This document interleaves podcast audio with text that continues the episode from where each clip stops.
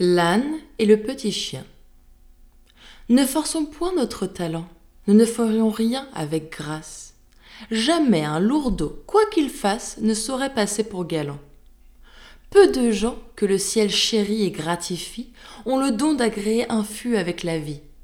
C'est un point qu'il leur faut laisser, et ne pas ressembler à l'âne de la fable, qui, pour se rendre plus aimable et plus cher à son maître, alla le caresser. Comment disait-il en son âme. Ce chien, parce qu'il est mignon, vivra de père à compagnon avec monsieur, avec madame, et j'aurai des coups de bâton. Que fait-il? Il donne la patte, puis aussitôt il est baisé. S'il en faut faire autant afin que l'on me flatte, cela n'est pas bien malaisé.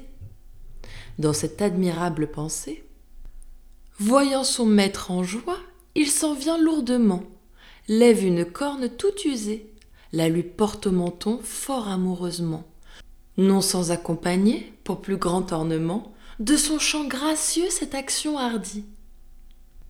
Oh oh Quelle caresse et quelle mélodie dit le maître aussitôt. Oh là Martin Bâton Martin Bâton accourt, l'âne change de ton. Ainsi finit la comédie.